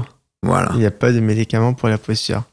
Donc, euh, qui a peut-être été le, ce qui a sans doute été le leitmotiv de, de sa vie. Alors, je vais te faire une confidence. Moi, j'ai pas encore euh, pensé à la, à l'inscription. Euh, en tout cas, je l'ai pas trouvé, mais je me dis que celle-là est, pas mal du tout. Je lui en laisse la paternité et puis, euh, ou plutôt la maternité. Euh, quant à moi, bah, tu me laisseras un petit peu de temps pour réfléchir. On- Et vu, et vu le, le thème un petit peu général de ce podcast, c'est-à-dire comment aller jusqu'à 120 ans, je me dis qu'il me Ok. reste encore euh, euh, petit- six petites décennies pour y parvenir. Donc, mais en tout cas, avec cette méthode-là, on a, euh, on a, on a beaucoup de clés en main pour aller jusqu'à 120 ans, en pleine mobilité, euh, pleine forme. Le- le- on, on vivra plus longtemps. Voilà, faut savoir comment. Mais bien entendu, on va vivre plus longtemps. Alors, tant qu'à faire, soyons mobiles. Ouais. Et, et- et peut-être que l'un des biens qu'on est le plus profondément euh, ancré en nous à conserver euh, et à développer, c'est la mobilité de notre squelette. Moi, ça me fait peur, hein, parce que si, euh, quand je vois les personnes, enfin, à un âge 60 ans, 70 ans, elles sont toutes bloquées de partout, plus aucun. Je dis, mais c'est vraiment pas comme ça que j'ai envie de vieillir, et encore moins, enfin, si tu vas jusqu'à 120 ans et que t'es bloqué, finalement, c'est, Ça sert à quoi? t'as pas de liberté, quoi. Hmm? Et donc, Voilà. l'idée, c'est arriver à trouver une certaine forme de liberté dans son corps. La liberté de mouvement, se réapproprier son corps, retrouver son corps en mouvement me semble, me semble essentiel. Et c'est vrai que pour notre posture, nous n'avons pas de médicaments. Alors notre seul médicament, c'est nous-mêmes de nous prendre en main, de nous prendre en charge. C'est- Merci Ruti Alon. se poser les bonnes questions, euh, se réapproprier le corps, euh, apprendre à le connaître finalement et euh, l'écouter. Et donc, voilà, pour, pour être, être beaucoup plus épanoui, avoir plus de liberté dans le mouvement, etc. Donc, c'était la méthode Feldenkrais. Donc, c'est vraiment très, enfin, très prometteur. En tout cas, ça m'a donné envie de, de creuser davantage. J'espère que ça va vous donner envie de, de- d'explorer tout ça. En tout cas, euh, on a abordé beaucoup de choses. Merci euh, beaucoup, Franck. On peut te, Merci on, Néron. on peut te retrouver sur les réseaux. Euh, donc, tu m'as dit le site Espace FK. Alors, eh, le site, c'est www.espacefk.com. Et puis, face- mon, le compte Facebook, c'est Feldenkrais pour tous. Ok, Feldenkrais pour tous. Je mettrai les liens dans la description. Et, espacefkk.com pour, bah, pour pouvoir aussi, si vous le souhaitez, découvrir ce que c'est là par la pratique. Voilà, en tout cas, je vous invite vraiment à vous y intéresser, à essayer, parce que de toute façon, tant qu'on n'essaye pas, on peut pas savoir. À essayer au moins une séance. Comme tu as dit, une séance, on peut faire beaucoup de choses avec et on peut ressentir les bienfaits par soi-même. Et puis, euh, bah, si vous avez euh, d'autres questions, on peut te contacter. Euh, Tout à fait. Vous bon, pas le harceler, mais voilà, on peut poser des questions. Sur le site, le moyen de me contacter. Il y a même mon numéro de téléphone, donc n'hésitez pas. En tout cas, essayez deux séances, euh, dans deux semaines de découverte. Deux semaines de découverte avec euh, les directs et les replays. Donc, euh, ce qui est pas mal pour se donner une, envie. C'est le mieux. Hein, et, et, je vous dirais presque, faites et vous comprendrez. Voilà. La théorie, on s'en fout, on est dans, on veut être dans la pratique. Ok, bah, euh, merci beaucoup euh, Franck, c'était très enrichissant. J'espère que euh, tous ceux qui écouteront ce, cet épisode trouveront ça enrichissant. Et c'était un plaisir d'échanger ensemble. Bah pareil, et merci pour ce que tu fais, merci de démocratiser cette méthode et de faire du bien aux gens surtout. c'est important. Donc, on en a besoin. On a besoin. Merci encore Franck et à bientôt. Au plaisir. Super, merci beaucoup d'avoir écouté cet épisode de Génération 120 ans jusqu'au bout. J'espère que cet épisode vous a plu. Si c'est le cas, comme c'est un tout nouveau podcast, j'ai deux choses à vous demander. La première, c'est de me laisser une note 5 étoiles avec un commentaire positif sur Apple Podcast ou d'autres plateformes, car ça m'aide beaucoup et surtout ça permettra à d'autres tout comme vous de profiter de ces discussions enrichissantes. Ensuite, si vous avez des commentaires, des retours à me faire, n'hésitez surtout pas. Ceci me permettra de progresser et vous proposer quelque chose de toujours plus qualitatif. Merci encore pour votre attention précieuse et je vous dis à très vite pour un épisode de Génération 120 ans.